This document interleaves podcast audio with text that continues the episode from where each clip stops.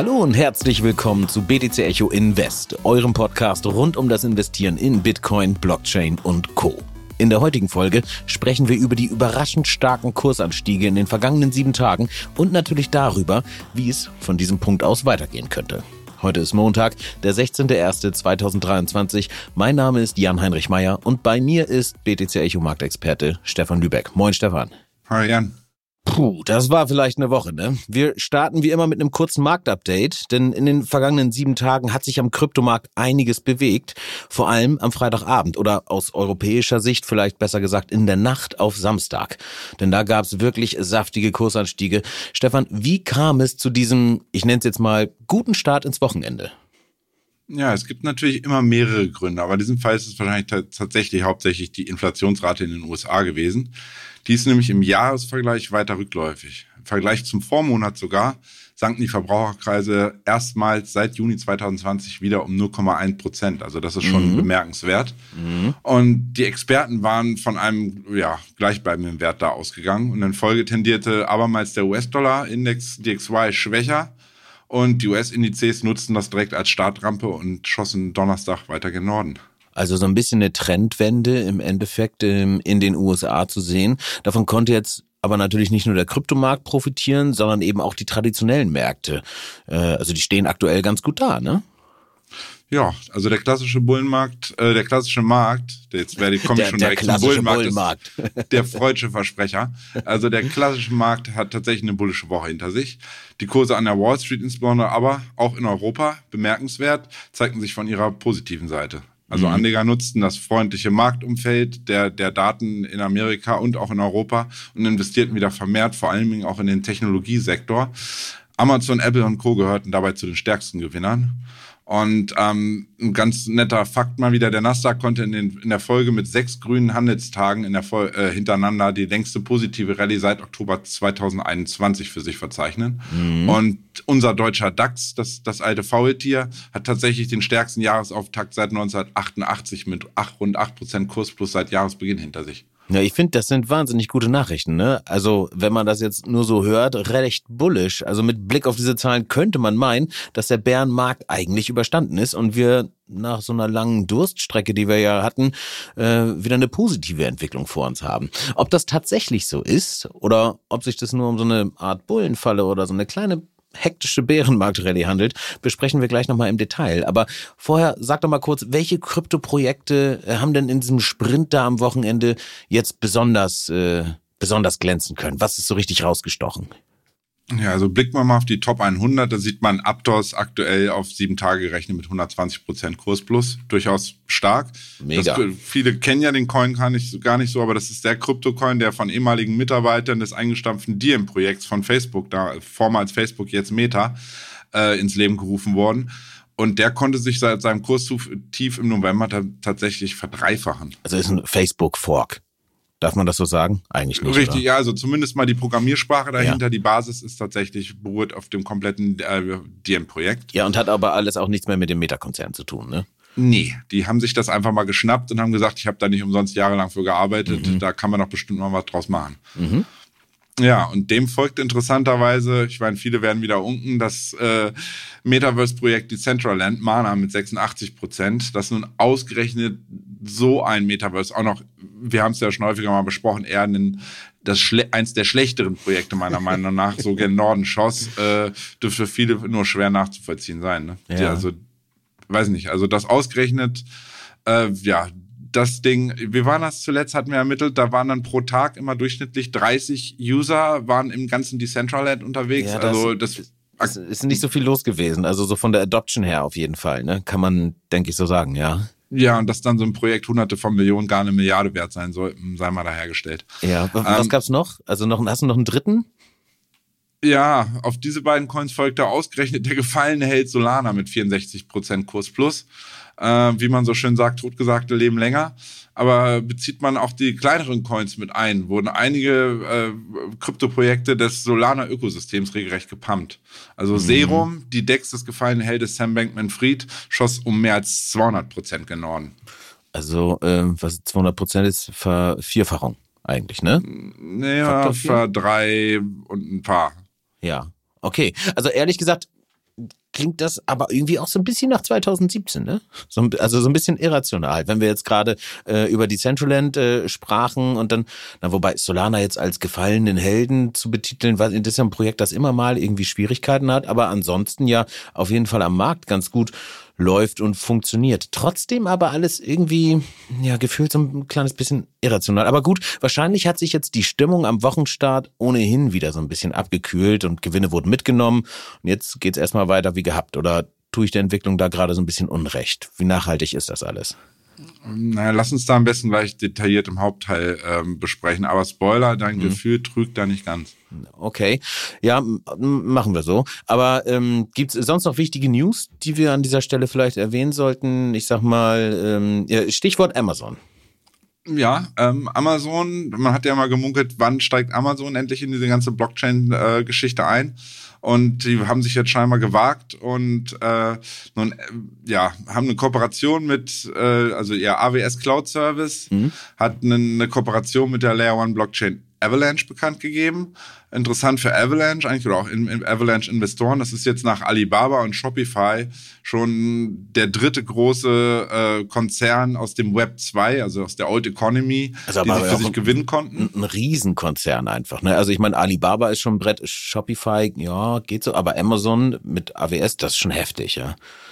Und ja, davon profitierte tatsächlich der äh, Avalanche-Kurs ebenfalls in der ersten Kurzreaktion direkt dann am Freitag und gehört in, auf der Wochensicht mit 40 Prozent Kurs plus ebenfalls zu den Kursgewinnern. Ähm, wer sich da vielleicht für interessiert und sagt, Mensch, das, das klingt nach Nachhaltigkeit, kann sich ähm, perspektivisch dann einfach mal ähm, oder die nächsten Tage vielleicht mal in Ruhe angucken. Wir haben dazu aktuell einen Kursanalyseartikel vom vergangenen Freitag online geschaltet. Mhm. Ja, vielen Dank dir, Stefan. Ich weiß noch, als wir ähm, über das Thema gesprochen haben mit AWS, ich dachte, dass das noch mehr Druck auf den Kurs ausübt und dass es noch weiter nach oben geht. Aber ja, ist jetzt erstmal so, wie es ist. Mal gucken, was da noch kommt. Das war, glaube ich, erstmal wieder eine ganz gute Rundumsicht von den Themen, die in der vergangenen Woche so passiert sind. Detaillierte Infos zu allem bekommt ihr, wie bereits erwähnt, online, ne? zum Beispiel eben in den Kursanalyseartikeln oder ähm, ja, weiteren Newsartikeln einfach. Ne? Holt euch dafür am besten mal die BTC Echo App. Dort gibt's dazu dann noch die Übersicht aller Kurse, kann man also auch nochmal mitverfolgen. Und ähm, das Ganze dann natürlich eben direkt auf dem Smartphone, ne? also immer dabei. Bevor wir weitermachen, noch kurz folgender Hinweis. Achtung, dieser Podcast stellt keine Anlageberatung dar. Alle Aussagen dienen lediglich der Information und spiegeln die persönlichen Meinungen unserer Redakteurinnen und Redakteure wider. Gut, da das jetzt geklärt ist, kommen wir zu unserem heutigen Hauptthema. Wir haben es ja bereits angerissen. Es geht um die bevorstehende Entwicklung am Kryptomarkt, wie ja eigentlich oft hier, aber ähm, jetzt mal ganz besonders, denn wie immer, sobald die Kurse wieder steigen, kommen die folgenden Fragen auf. Also ich machen wir so eine kleine Liste. Ist der Bärenmarkt jetzt überstanden? Steigt Bitcoin auf 100.000 US-Dollar? Und natürlich der Klassiker, lohnt es sich jetzt noch zu investieren und so weiter und so weiter. Und um mal wenigstens einigermaßen sinnvolle Antworten auf diese Fragen geben zu können, schauen wir uns vielleicht am besten erstmal an, was da in der vergangenen Woche kursseitig wirklich los war. Losgelöst jetzt von irgendwelchen News und irgendeinem abgedrehten Voodoo, einfach mal ganz trocken am Chart. Stefan. Ja, Bitcoin löste seine Anfang November laufende und in den letzten Podcast thematisierte Seitwärtsphase, wie schon tatsächlich auch letzte Woche mit Peter im Ausblick besprochen, äh, nach oben aus. Da hatte ich ja gesagt, laufen wir die 18.400 nochmal an, gehe ich sehr wahrscheinlich davon aus, dass wir die auch zurückerobern werden und dann weiter durchstarten. Und ja, der freundliche Schluss in den USA sorgte eigentlich dann für weiter positive Kurse und mündete am Freitagabend, wie du schon anfangs erwähnt hattest, in einem massiven Kursanstieg von Bitcoin, Ethereum und Co.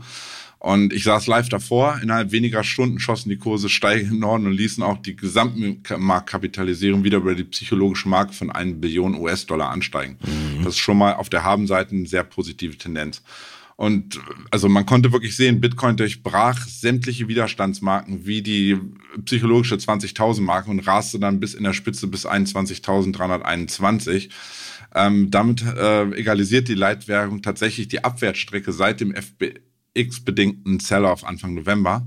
Und damit handelt der Bitkurs dann Bitcoin-Kurs auch wieder an seinem gewichteten gleitenden Durchschnitt der letzten 200 Handelstage im Bereich der 20.900. Dieses, die 20.900 hatte ich letzte Woche auch als maximales Kursziel genannt gehabt. Ja, okay.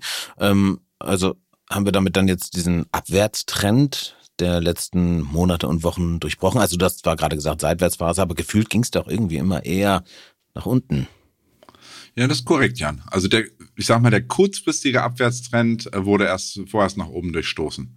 Ich bin, wie du ja weißt, dennoch kein Freund von schrägen Linien im Chart. Vielmehr sind wir nun am ersten relevanten charttechnischen Level bei 21.400, 21.500 angekommen. Dieses leitet sich aus dem Hoch vom 5. November ab. Und erst wenn wir dieses Kursniveau tatsächlich ebenfalls nachhaltig zurückerobern können und wieder über den erwähnten gleitenden Durchschnittslinie stabilisieren, dieser EMA 200, mhm. erhöht sich dann die Chance auf eine Marktstrukturwechsel in Richtung Bullish dann doch deutlich. Hm, okay, klingt für mich jetzt erstmal relativ technisch, aber ist ja genau das, was wir auch gerade angeteasert haben, dass wir wirklich einmal trocken und nüchtern da drauf gucken und die Widerstände und Unterstützung, also die relevanten dann horizontalen Kursniveaus im Chart, schauen wir uns wie immer am Ende der Folge ja nochmal detaillierter an.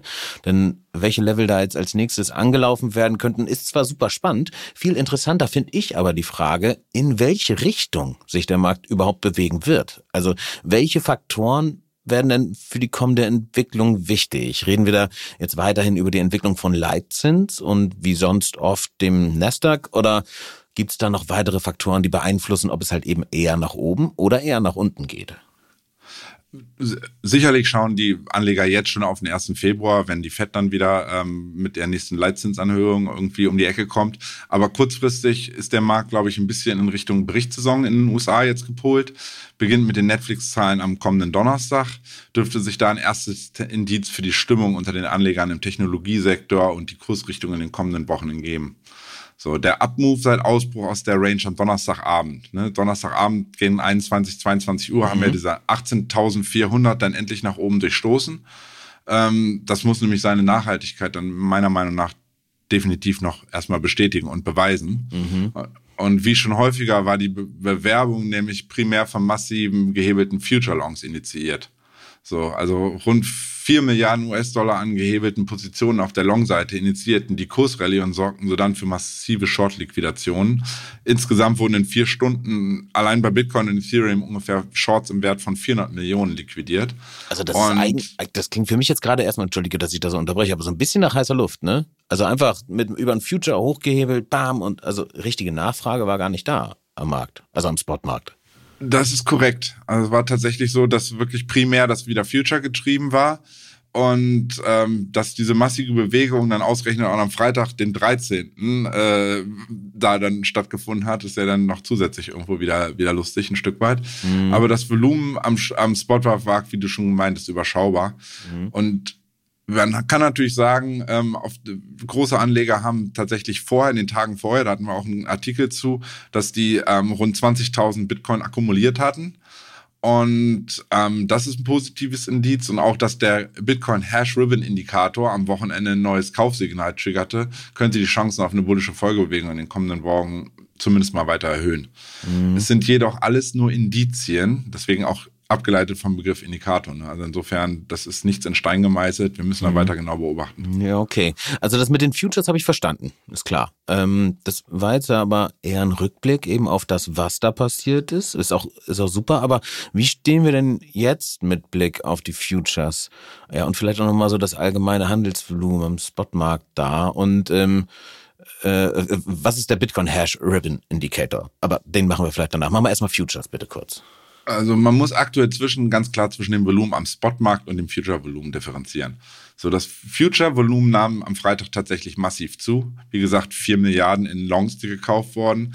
Das Spot-Volumen, wenn man aber genauer hingeschaut hat, stieg zwar ebenfalls logischerweise mit an, aber nicht annähernd in dem gleichen Umfang wie das Volumen am Derivatemarkt. Mhm. So, und die, die Future-Kurse von Binance, BitMEX und Co. liegen am heutigen Montag tatsächlich wieder auch am ähnlichen Niveau wie, ähm, wie dem Spot-Kurs. Also da gibt es wenig Prämien. Man redet ja immer von, ob es quasi einen Discount oder ein Premium gibt. Mhm. Ähm, die lagen dann im sozusagen Samstag früh waren ein geringer Premium da. Das heißt, der, der Future-Markt, die Future-Preise handelten oberhalb des äh, Spot-Preises. Das hat sich jetzt wieder angeglichen auf ein paar Dollar.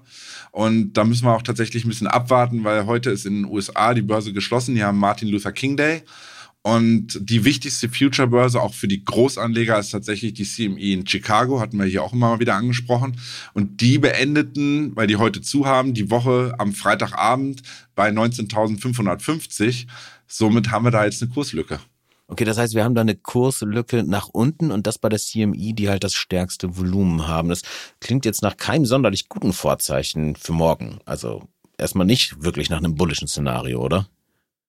Ja, also sie haben noch nicht mal das größte Kursvolumen. Tatsächlich ist der Binance Future das größte Kursvolumen. Das Wichtige ah. ist aber, institutionelle Anleger können einfach nicht bei, bei rechtlich einfach schon, die sind limitiert, die können überhaupt nicht bei, bei Binance kaufen. Die kaufen ihre Futures bei, das, bei der CME mhm. und deswegen wird da drauf gekocht, weil institutionelle Anleger, da ist nun mal das Großgeld und die entscheiden im Endeffekt auch, wo es denn tendenziell hingeht. Okay.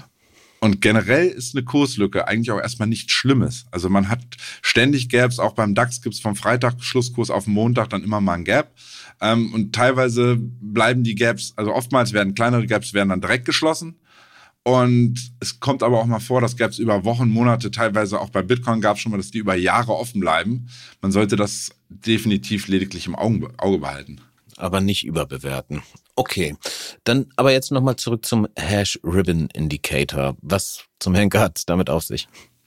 Naja, also die grundlegende Theorie beim Hash Ribbon Indicator besagt, dass der Bitcoin-Markt dazu neigt, einen Boden zu erreichen, wenn die Miner kapitulieren. Äh, also die Bitcoin-Miner, ne? Ja, Und also Miner kapitulieren, wenn sie äh, in, dadurch, dass sie ihre Bitcoin verkaufen, die auf den Markt werfen, tippe ich. Richtig, ja. dass sie einfach in finanzielle Nöte geraten und dann mhm. auf einmal anders agieren müssen, als sie sonst agieren würden. Okay.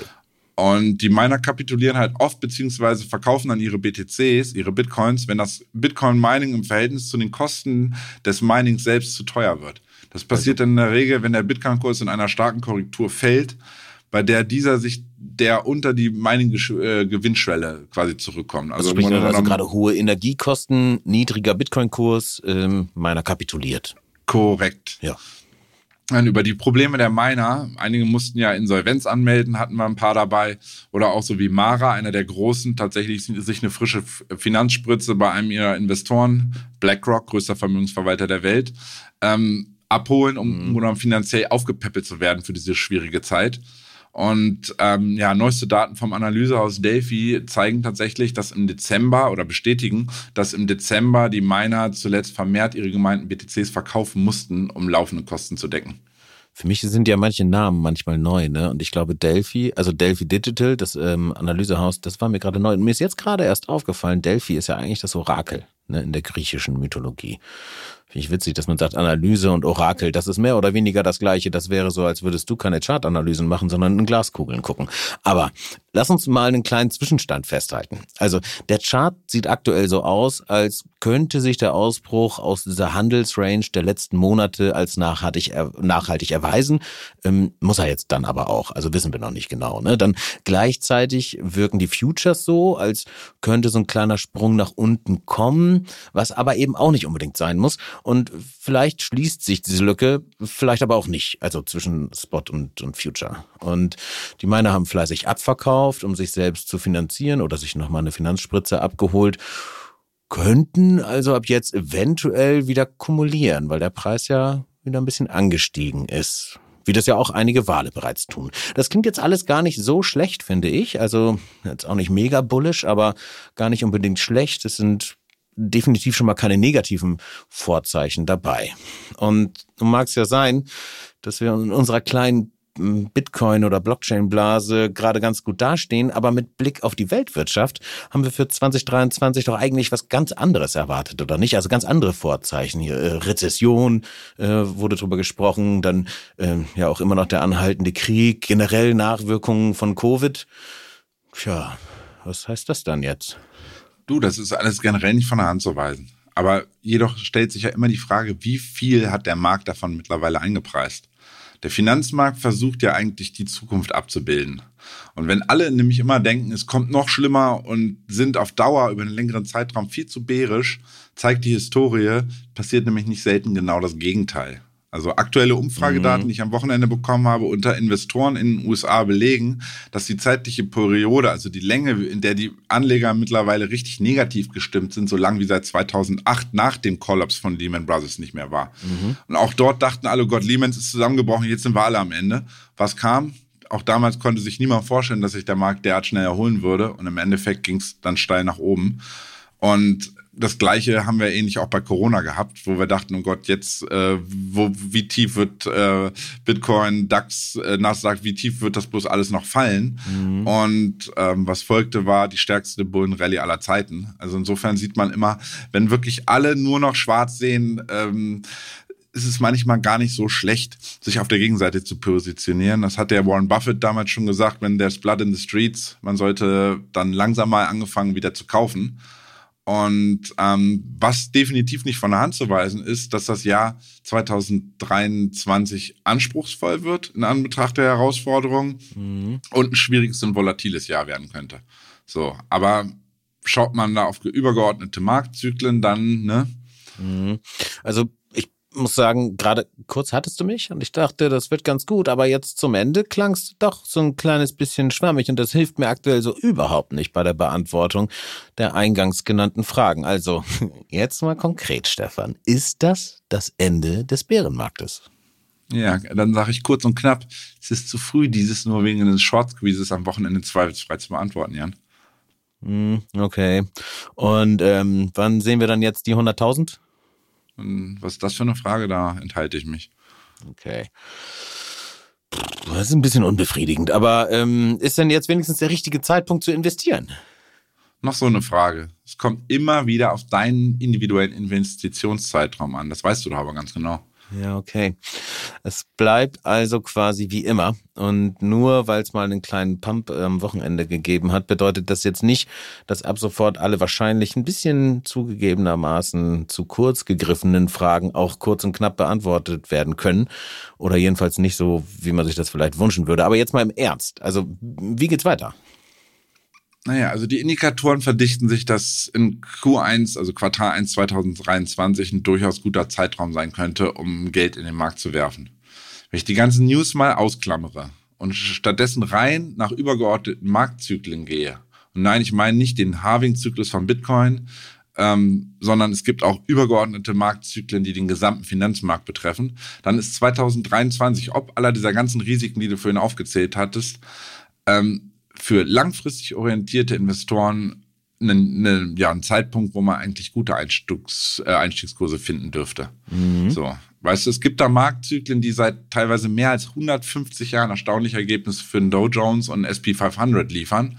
Und wenn man jetzt mal unter der Prämisse, dass sich die, wie in den letzten Jahren, äh, verzeichnete positive Korrelation zwischen den genannten Indizes und Bitcoin fortsetzt, unterstützt dieser Makromarktzyklus, den, den Makromarktzyklus, den ohnehin positiven Tenor des Pre-Halving-Jahres. Oh, das klingt so ein bisschen jetzt wie so ein, wie so ein Jahreshoroskop. Hast du auch irgendwas kurzfristigeres?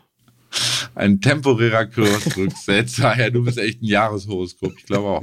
Also ein temporärer Kursrücksetzer nach dem Run am Wochenende ähm, darf zwecks Validierung des Ausbruchs erstmal nicht verwundern, wäre aus ja. charttechnischer Sicht als gesund anzusehen. Ne? Wir bewegen uns immer in Wellen. Wir wollen ja, überhaupt ja. nicht, dass das Ding steil in Norden läuft, weil umso schlimmer wird der Absturz. Ja, so ein bisschen, äh, also so ein bisschen hoffe ich das manchmal schon, aber ja, du hast natürlich recht. Mhm. So, also und da schaue ich dann einfach mal, da sind wir wieder bei Indikatoren, die aber durchaus valide Ergebnisse für die letzten Jahre für Bitcoin liefern. Schaue ich da auf den RSI-Indikator, jeder von euch kennt ihn.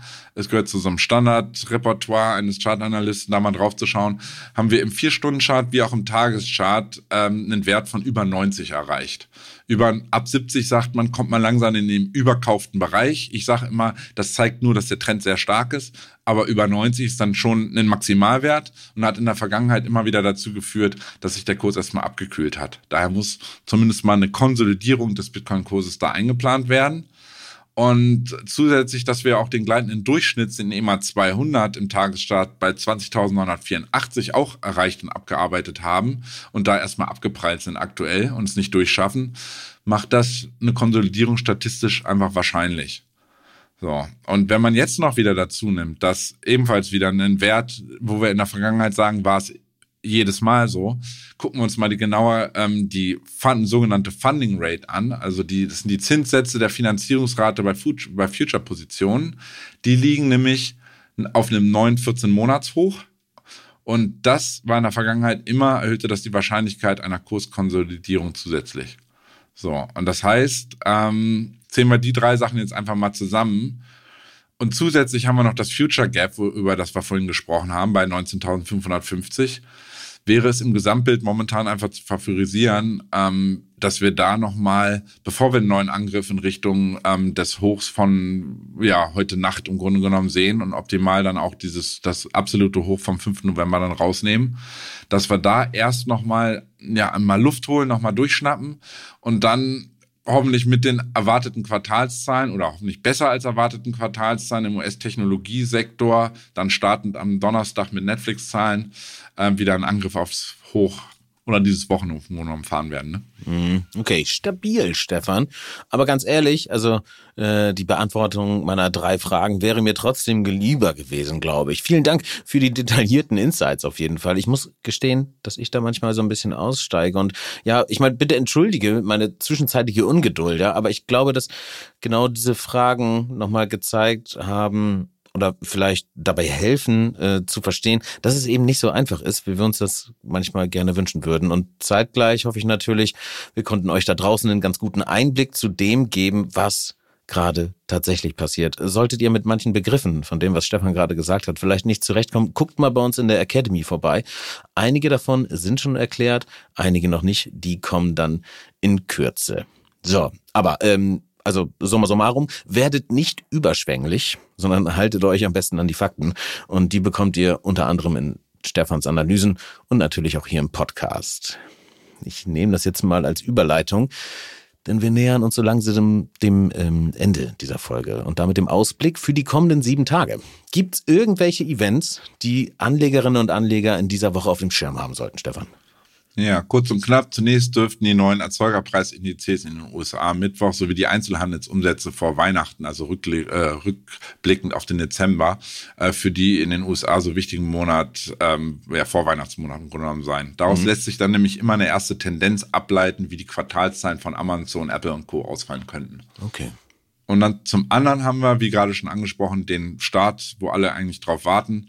Start in die Berichtssaison geht am Donnerstag los mit äh, Netflix und in der Woche drauf kommen dann äh, Meta und die ganzen alle anderen großen und da wird es dann definitiv spannend ich finde immer, die Berichtssaison kommt ja schneller, als man denkt. Ne? Also gefühlt ist die eine gerade vorbei, dann startet schon die nächste. Auf jeden Fall wird das mit Sicherheit wieder ganz spannend. Super, danke dir. Ähm, wir haben vorhin schon die horizontalen Linien angesprochen. Bitte gib uns also noch fix die nächsten Widerstände und Support-Level durch. Ja, erstmal das bullische Szenario also wir haben ja das äh, zuletzt genannte maximale Kursziel 20.900 zwar leicht überschossen, momentan stehen wir aber wieder drunter bei 20.850, gucke ich gerade in dieser Sekunde. Also sprich, wir haben es abgearbeitet. So, jetzt müssen wir erstmal gucken, gelingt es dem Bullen nach diesem genannten vielleicht nochmal Luft holen, eventuell schließen des Gaps, ähm, dann da über das Hoch vom 5. November dynamisch auszubrechen. Haben wir als erstes die 21.800 ähm, auf der Uhr das ist die Oberkante des Golden Pockets von der kompletten Abwärtsstrecke seit dem Hoch bei 25.200. Erst wenn wir das gebrochen haben, wird es dann wirklich spannend zwischen dem, ja, also ist für mich der favorisierte Bereich 22.400 bis 22.800. Der scheint mir, wenn wir diese Woche gut loslegen und die Amis auch bullisch aus ihrem sozusagen verlängerten Wochenende kommen, ist das für mich realistisch, dass man eventuell diesen Bereich anläuft.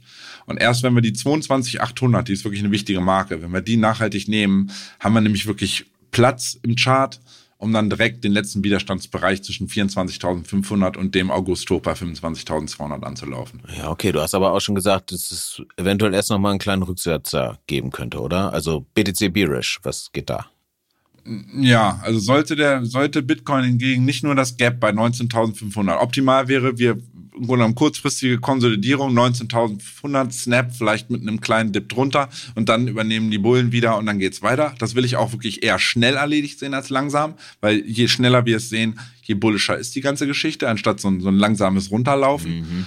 Ähm, sollte die 19.5 aber direkt dann ja gar nicht von Interesse sein und fällt runter und wir korrigieren dann auch weiter unter die 19.000 ähm, steht wohl das Re ein Retest des Ausbruchslevels bei 18.400 an, also das alte Ausbruchslevel vom letzten Donnerstag. Da will ich tatsächlich maximal einen kurzen Dip an die 18.150 sehen. Drunter wäre einfach schlecht und ein Fehlausbruch stünde zur Disposition. Mhm. Okay. Aber ich würde einfach sagen, wir gucken momentan, fahren wir auf Sicht und wir, nächste Woche schauen wir einfach mal, was war da, was der Kurs dann gemacht hat und dann kann man nicht dann vielleicht was genaueres sagen. Okay. Ja, vielen Dank dir, Stefan. Ich glaube, das war eine ganz gute Folge. Und wenn ihr da draußen das genauso seht, dann gebt uns doch gerne eine positive Bewertung auf Spotify, Apple Podcast, äh, YouTube oder wo auch immer ihr uns gerade hört. Es hat übrigens keiner eine Idee für die nächste dämliche Wette zwischen dir und mir eingereicht.